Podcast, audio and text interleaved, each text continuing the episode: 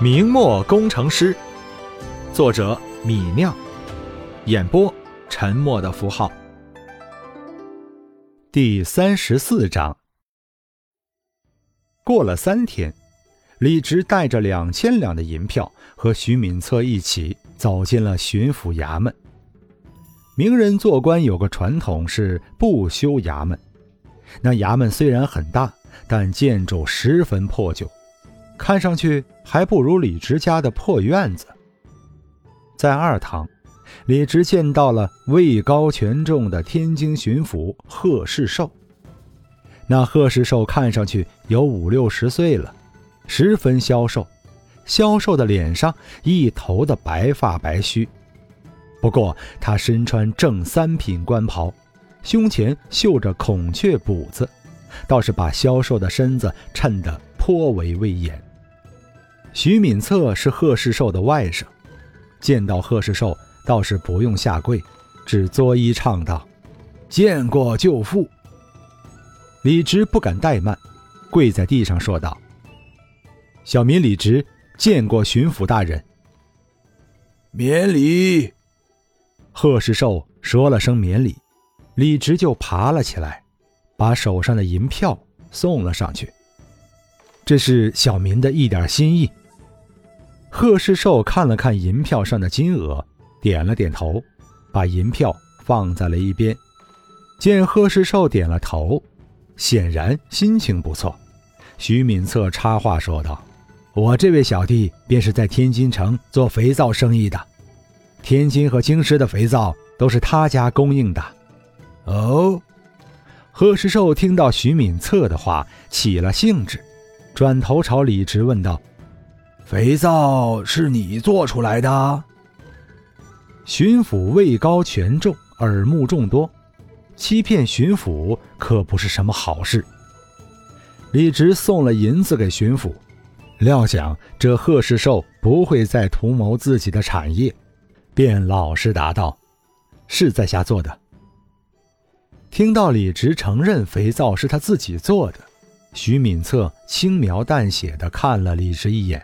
没有说什么。贺世寿点了点头，这才说道：“坐。”李直和徐敏策这才得了空，坐在了椅子上。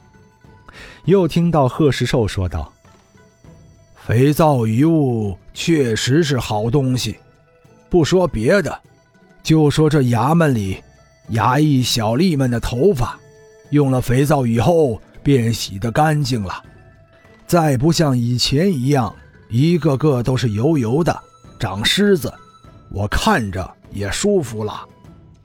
贺世寿一把年纪了，头发枯败不再油，但他手下的衙役婿使们还是头发油腻，长虱子，肯定有碍观瞻。有了肥皂，这油油的头发才能洗干净，看上去清爽，也没有了虱子的烦恼。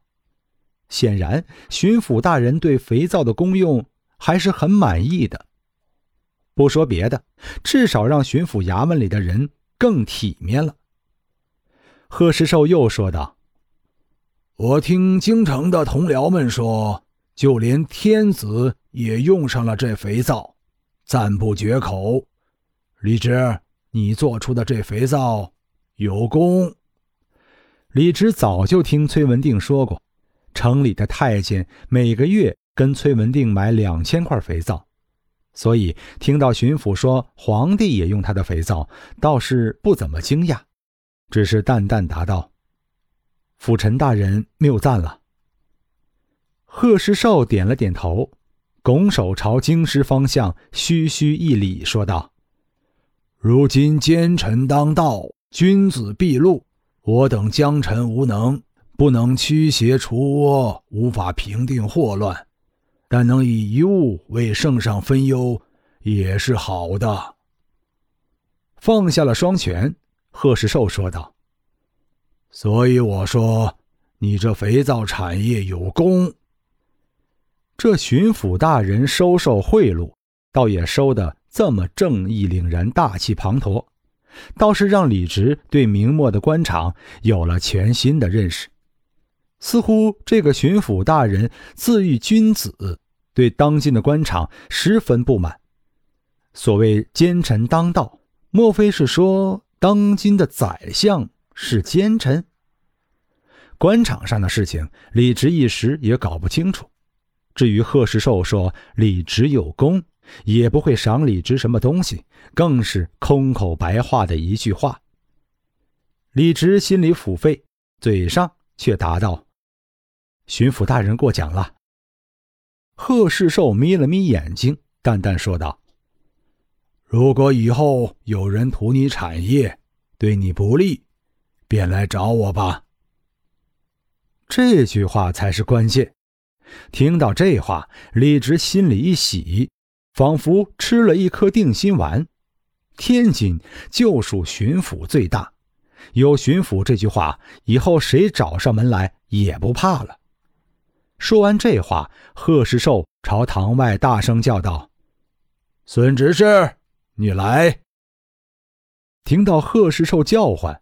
一个缩头缩脑、戴着瓜皮帽的中年男人从堂外小跑进来，跪在地上说道：“老爷，你叫我。”贺世寿指着孙执事说道：“这是我府里的孙执事，李小友，你若有急事，找到孙执事便能见我了。”李直答应下来，和那孙执事见了礼。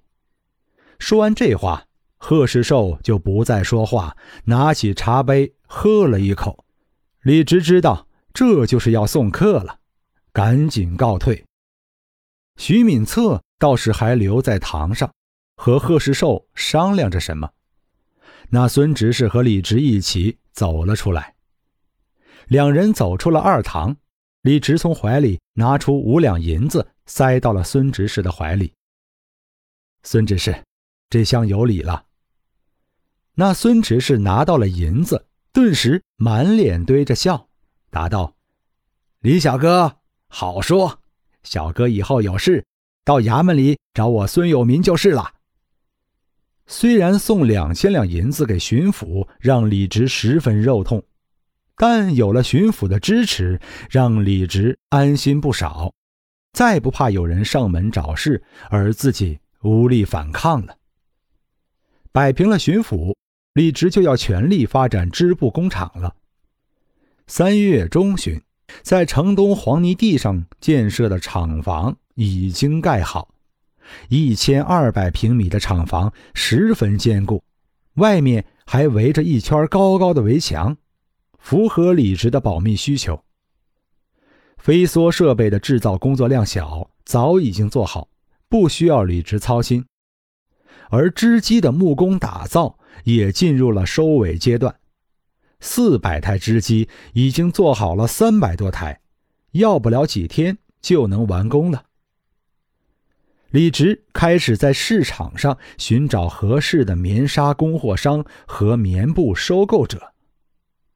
刚好这一天，崔文定来找李直进货结算，在李直家里坐了一会儿。这些天你在忙什么？我听说你在城外盖了一片大屋子，我在建设一个织坊，雇佣几百人织造棉布。哦，崔文定对李直的话十分好奇，他不知道李直为什么忽然进入他并不熟悉的织造行业，好奇的问道：“你对棉织行业也有兴趣？有些心得，稍微改进了一下织机的效率。”反正织布工厂一开张，产品一生产出来，李直改进织布机的事情肯定就会传开。崔文定是自己的老客户，李直对他也没有什么好隐瞒的。顿了顿，李直又说道：“就是还没找到大的棉纱供货商和棉布收购商，不知道从哪里可以买到便宜的棉纱，从哪里可以方便的卖布。”市场上的小棉纱供货商、棉布收购商是很多的，李直的母亲郑氏就认识。不过这些商人是小零售商，买货卖货都是零售价，商品在他们手上进出都要被收取一定的利润。利润被这些零售商掠取，对大规模经营的李直来说就十分不划算了。所以他要找到大的批发商，最小化商品买卖之间的差价。李直的话却让崔文定心里起了波澜。本章播讲完毕，感谢您的收听。